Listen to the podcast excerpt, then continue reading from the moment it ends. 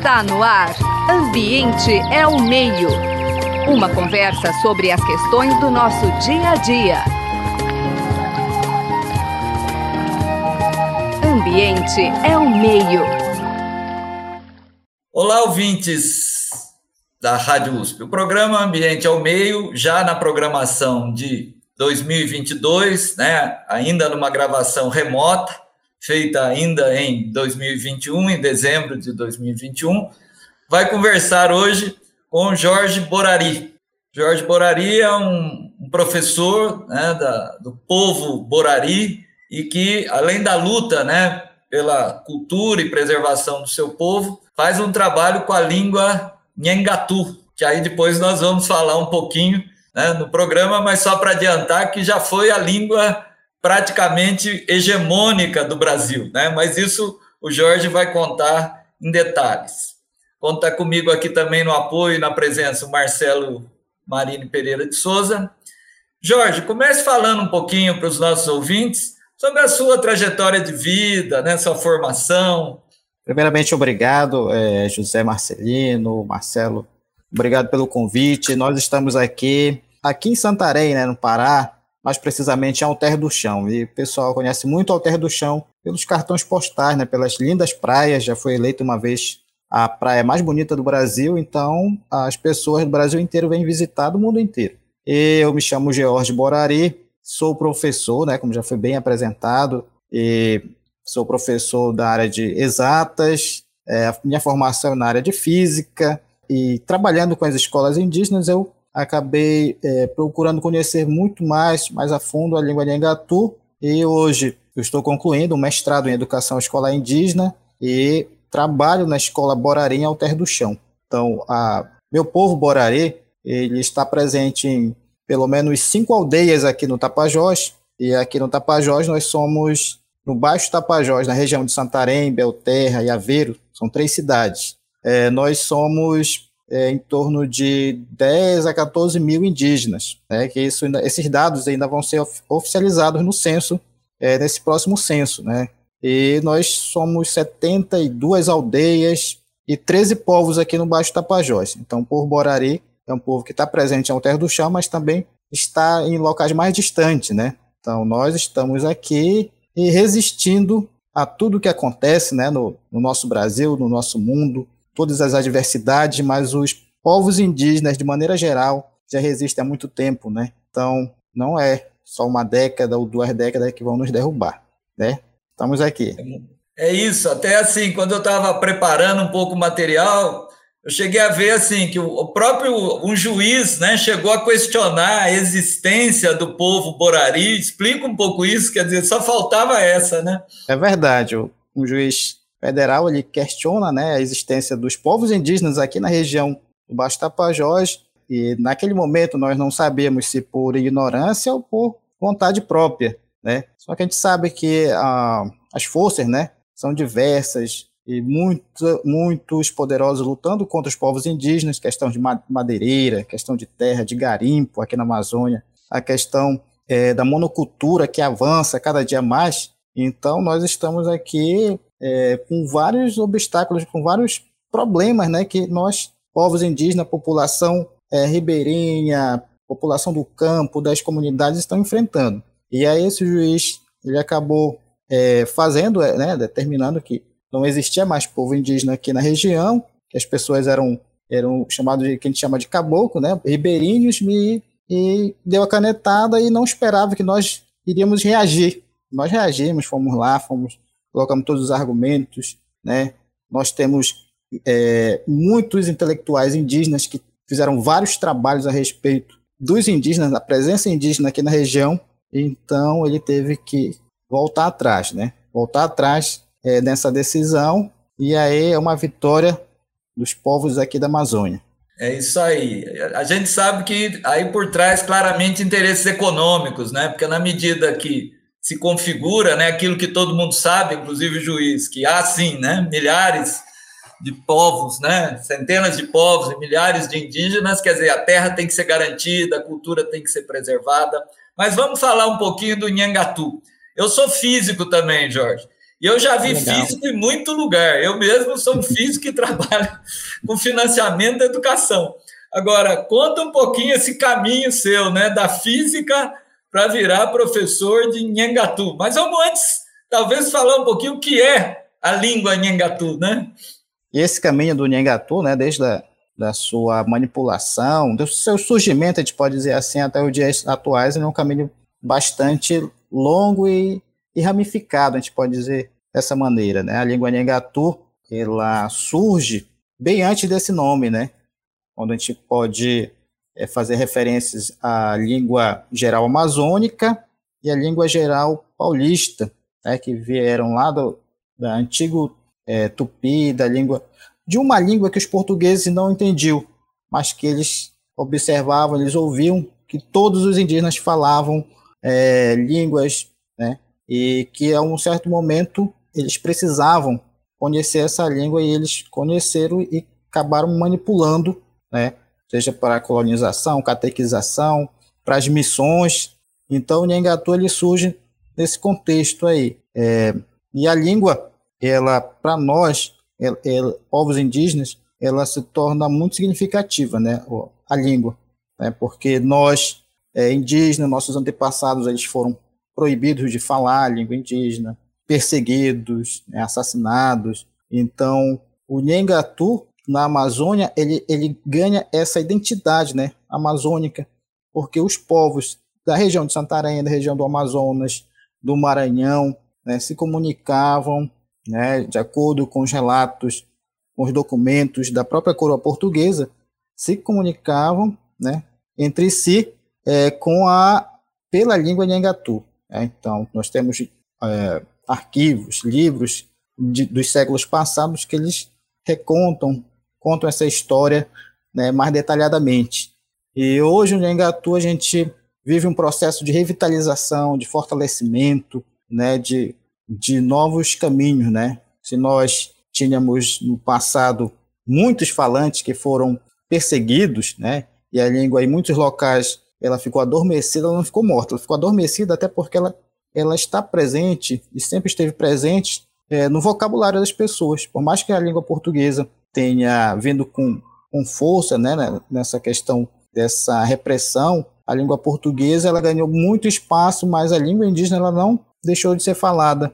Hoje, várias palavras, objetos, locais, é, lugares que nós frequentamos estão escritos em língua lingatu. Né? Tanto o indígena quanto o não indígena fala é, e tem essa herança, né? linguística que nós temos até hoje. Só para entender um pouquinho, porque na verdade, quer dizer, os povos indígenas brasileiros, eles também falavam várias, né, vários dialetos Isso. distintos, né, várias línguas, né, distintas. Então, só para entender, o Nhanga é uma língua intercultural, quer dizer, que cada tinha a sua língua, mas o Nhangatu ele, ele servia como uma espécie de comunicação entre diferentes povos indígenas e que os portugueses tiveram que se adequar também. É mais ou menos isso? Isso. É, isso é muito forte na Amazônia, né? Que as línguas são. No Brasil todo é, são, existem várias línguas até hoje, né? Mas existiam milhares, né? É, logo na chegada dos portugueses. Então, é, para que os, os, próprios parentes né, indígenas se comunicassem no passado, eles precisavam é, ter uma língua franca, né, como foi conhecida que é o Nhengatu. E essa língua, o, o indígena não deixava de falar, por exemplo, o outro, é, outra língua indígena, mas ele tinha a sua língua materna e o Nhengatu para se comunicar com os diversos povos de diferentes localidades. E aqui em Santarém, inclusive, era um grande ponto de comércio, né, em que se falava, se encontravam vários povos que falavam línguas diferentes, mas se comunicavam através do Nhengatu. Então, essa riqueza é, cultural, essa riqueza através da língua indígena, ela, ela é muito importante para a região e muito significativa para nós, povos indígenas. E talvez ainda explorando um pouquinho, salvo engano, quer dizer, na verdade ele foi colocado na ilegalidade, né? Acho que foi na época do Marquês de Pombal, né, que expulsou os jesuítas. Eu acho que também, quer dizer, foi um, um ato de força da coroa portuguesa, né, Jorge? É, foi um, um ato de força, um ato de repressão, né? Quando é, a coroa portuguesa quis ter o domínio total né, da, dessa região, da Amazônia, do Grão-Pará, do Maranhão, do, enfim. É, a coroa portuguesa ela tinha que se impor, né? Culturalmente e é, questão da física, é, questão econômica e, e, e precisava, né? É, acabar, né? Com a cultura, tentar exterminar uma cultura para a cultura europeia, portuguesa, se sobressair né, em cima dos povos indígenas. Isso que aconteceu. O Marquês de Pombal ele veio, né? Fez o, o decreto né, proibindo o uso das línguas em qualquer lugar, né?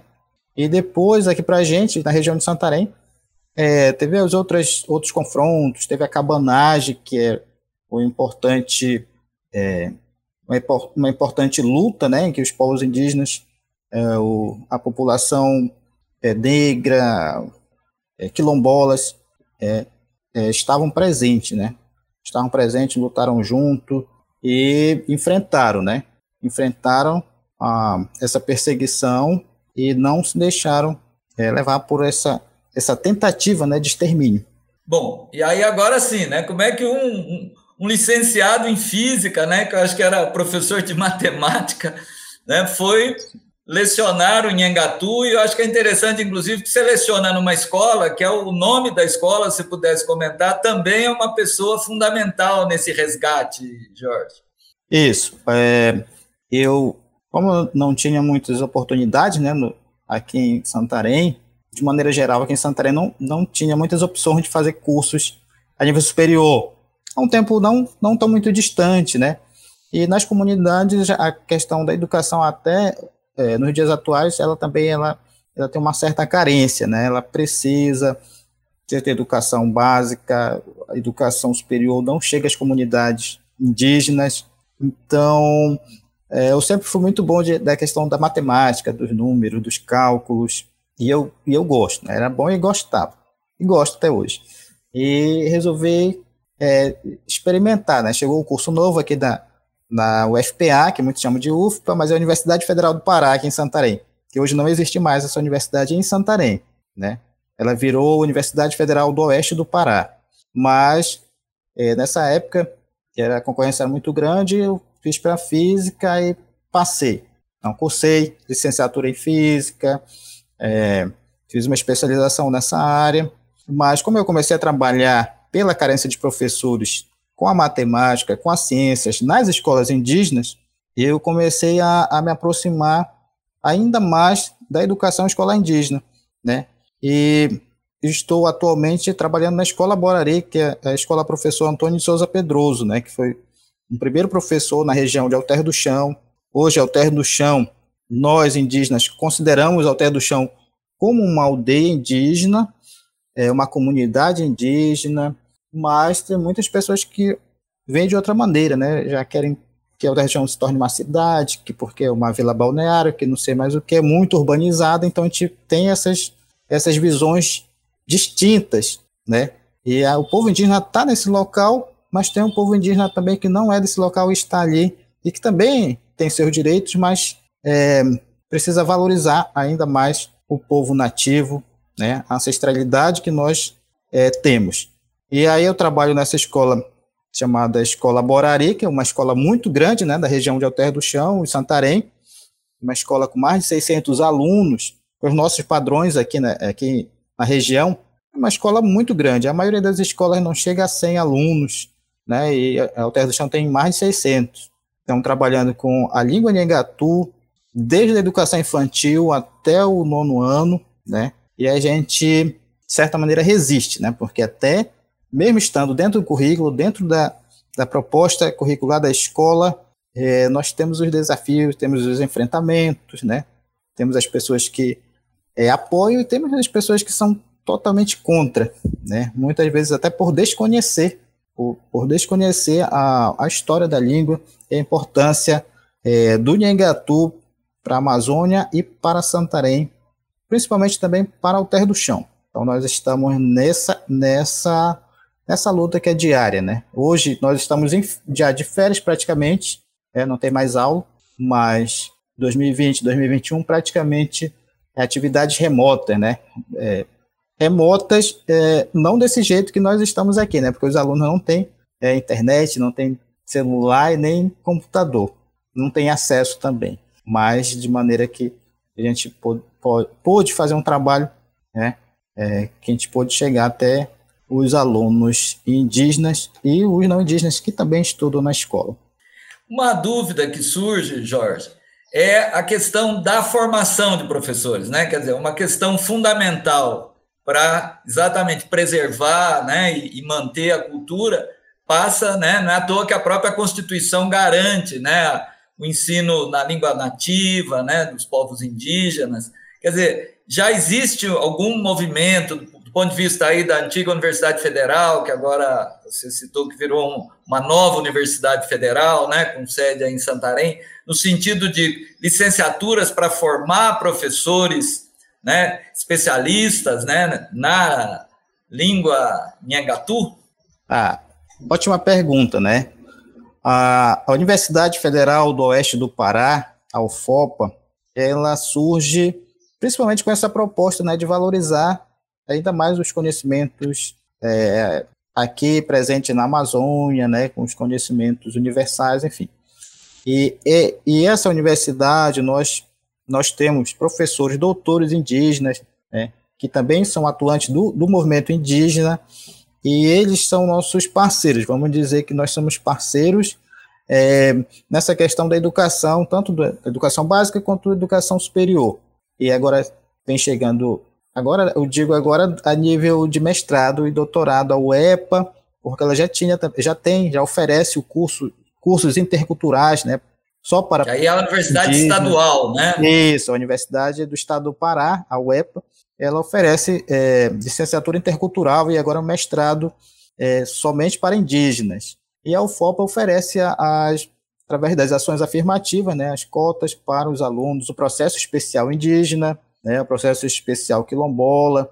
Então, é, os nossos parentes eles vão entrando né, na universidade com mais facilidade. Né? Uma questão que a gente precisa ver e, e dialogar muito sobre ela é a questão da permanência desse parente dentro da, dentro da universidade, porque entrar é, não está sendo mais difícil agora, está difícil se, manter e concluir o curso. É, o aluno vem de longe, é, não tem casa, não tem uma renda, não tem bolsa, e aí fica muito complicado essa permanência.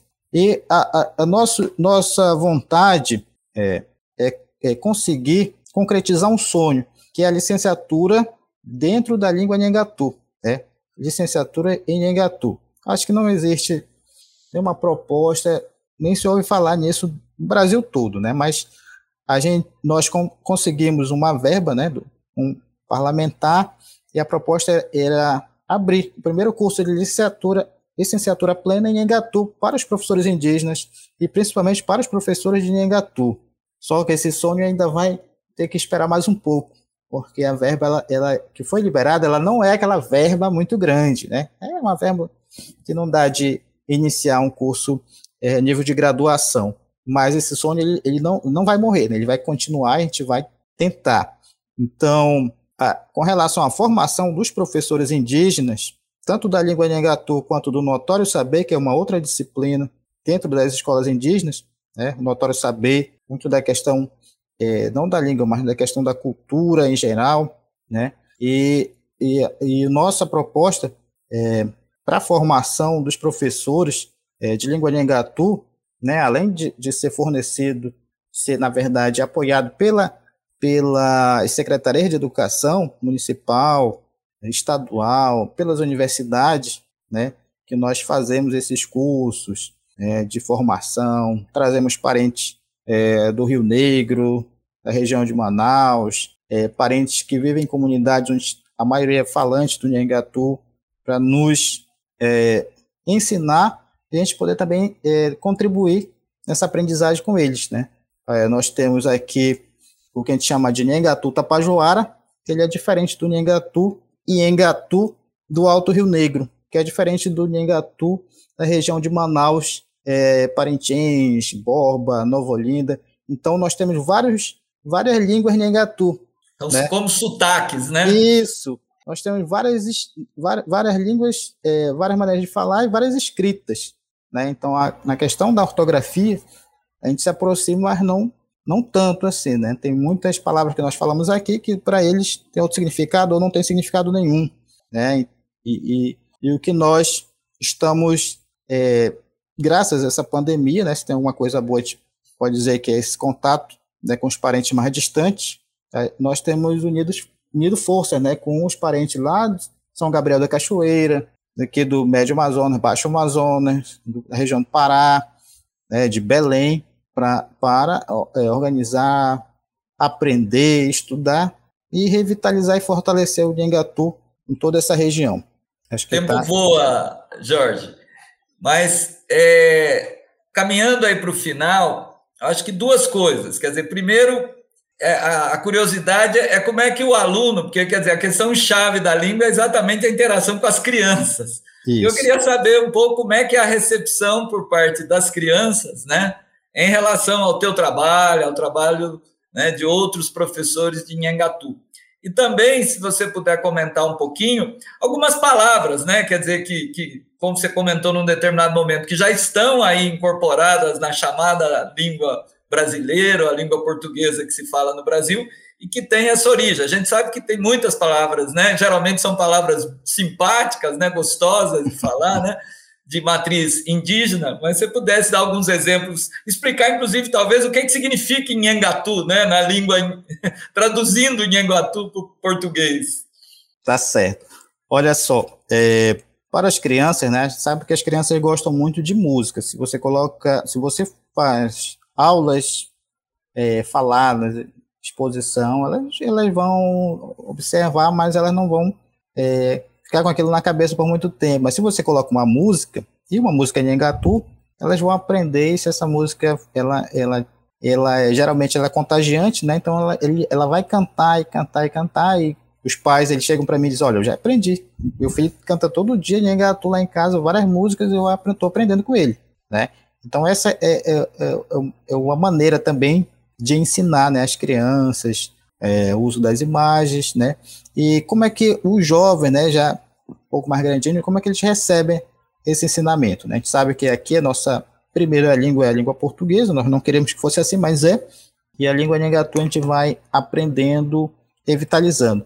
Uh, muitas palavras, né, como eu falei, no nosso vocabulário, no vocabulário o Brasil inteiro de maneira geral, né, respeitando todas as suas diferenças, há um pouco, na verdade, há muito da língua indígena, é, e da língua é, tá, trazida dos, é, é, é, dos africanos, do, dos negros, dos descendentes. Bom, eu, eu, eu não sei muito bem como falar, né, do, né, que uma hora a gente, a gente é, tem que explicar para eles, né, que que é, as palavras, por exemplo, a palavra cuia, é, que nós temos aqui, vamos com essas, começar com essas palavras, né? cuia, curumim, conhantá, pororoca, é, tai, cunhã, uma infinidade, né? piracaia, que eles fazem muito.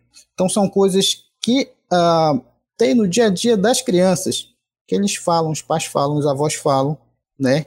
Só que a criança, ela, ela, ela vai entendendo aos poucos que aquilo ali é uma herança né, da língua Nhangatu, dos povos que um dia, é, um dia no passado era maioria, na, era a maioria naquele local, na né, Terra do Chão. E a gente vai mostrando essas palavras, né, que tem uma infinidade de palavras, carapanã. Outro dia eu falei com um aluno que era do, é, do Mato Grosso, né, perguntei se tinha muito carapanã na casa dele, e ele não sabia me dizer que era carapanã, né? E o Mato Grosso não está tão distante do Pará, mas ele não, não tinha essa, esse, essa palavra né, no vocabulário. Né? É a nossa mutuca, eu acho, aqui, né? Isso.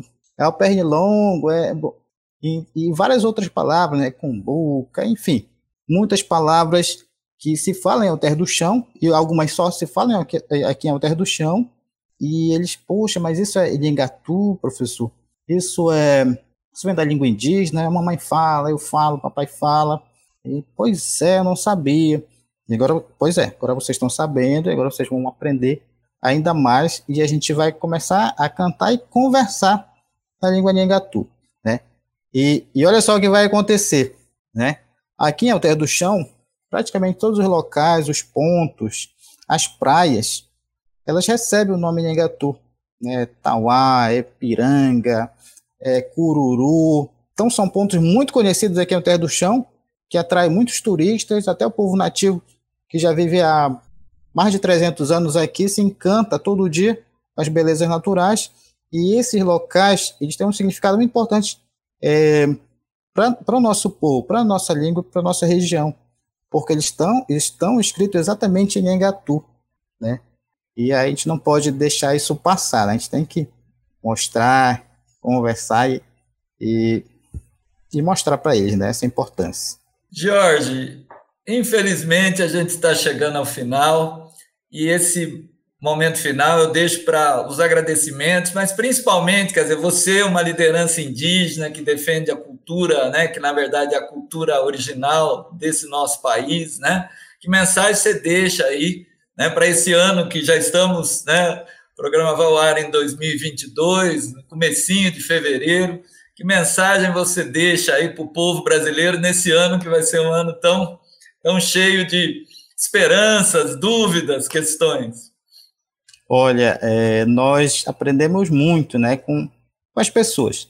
Aprendemos com, com a criança, com o adulto, e nós nunca desistimos, nunca cansamos, ou não devemos cansar, nunca perdemos as esperanças de um mundo melhor, de um dia melhor, né, de coisas boas pela frente. E é assim que nós estamos, né, aqui na região, acredito no Brasil todo. A gente espera é, dias melhores, né, em todos os, os, setores da nossa vida. Só espera felicidade, né? E a gente não vai é, esperar de braço cruzado, a gente vai lutar por ela. Então, é, eu desejo a todos, né, um bom final de ano, um feliz Natal e que esse 2022 ele seja um ano é, repleto, né, de muitas realizações nas nossas vidas e na vida do povo brasileiro que é tão sofrido, né, de todos nós é, indígenas, não indígenas, estrangeiros que estão por aqui, é, todos. Muito obrigado, Jorge Borari. O programa Ambiente ao Meio de hoje conversou com o professor Jorge Borari, né, um dos poucos professores da língua Nhangatu, que conversou com a gente lá da bela Alter do Chão, né, distrito de Santarém, no enorme Pará, né? Agradeço muito o apoio da equipe, né? O Gabriel Soares na técnica, a Suiane Azenha e Marcelo Pereira, que foi meu companheiro silencioso aqui nessa conversa de hoje. Um grande abraço, Jorge. Muito obrigado. Grande abraço. Eu que agradeço. Você acabou de ouvir Ambiente é o Meio. Produção e apresentação: José Marcelino e Marcelo Pereira. Música tema: Evandro Navarro. Sonoplastia: Mariovaldo Avelino. Ouça também este e outros programas em www.ribeirão.usp.br.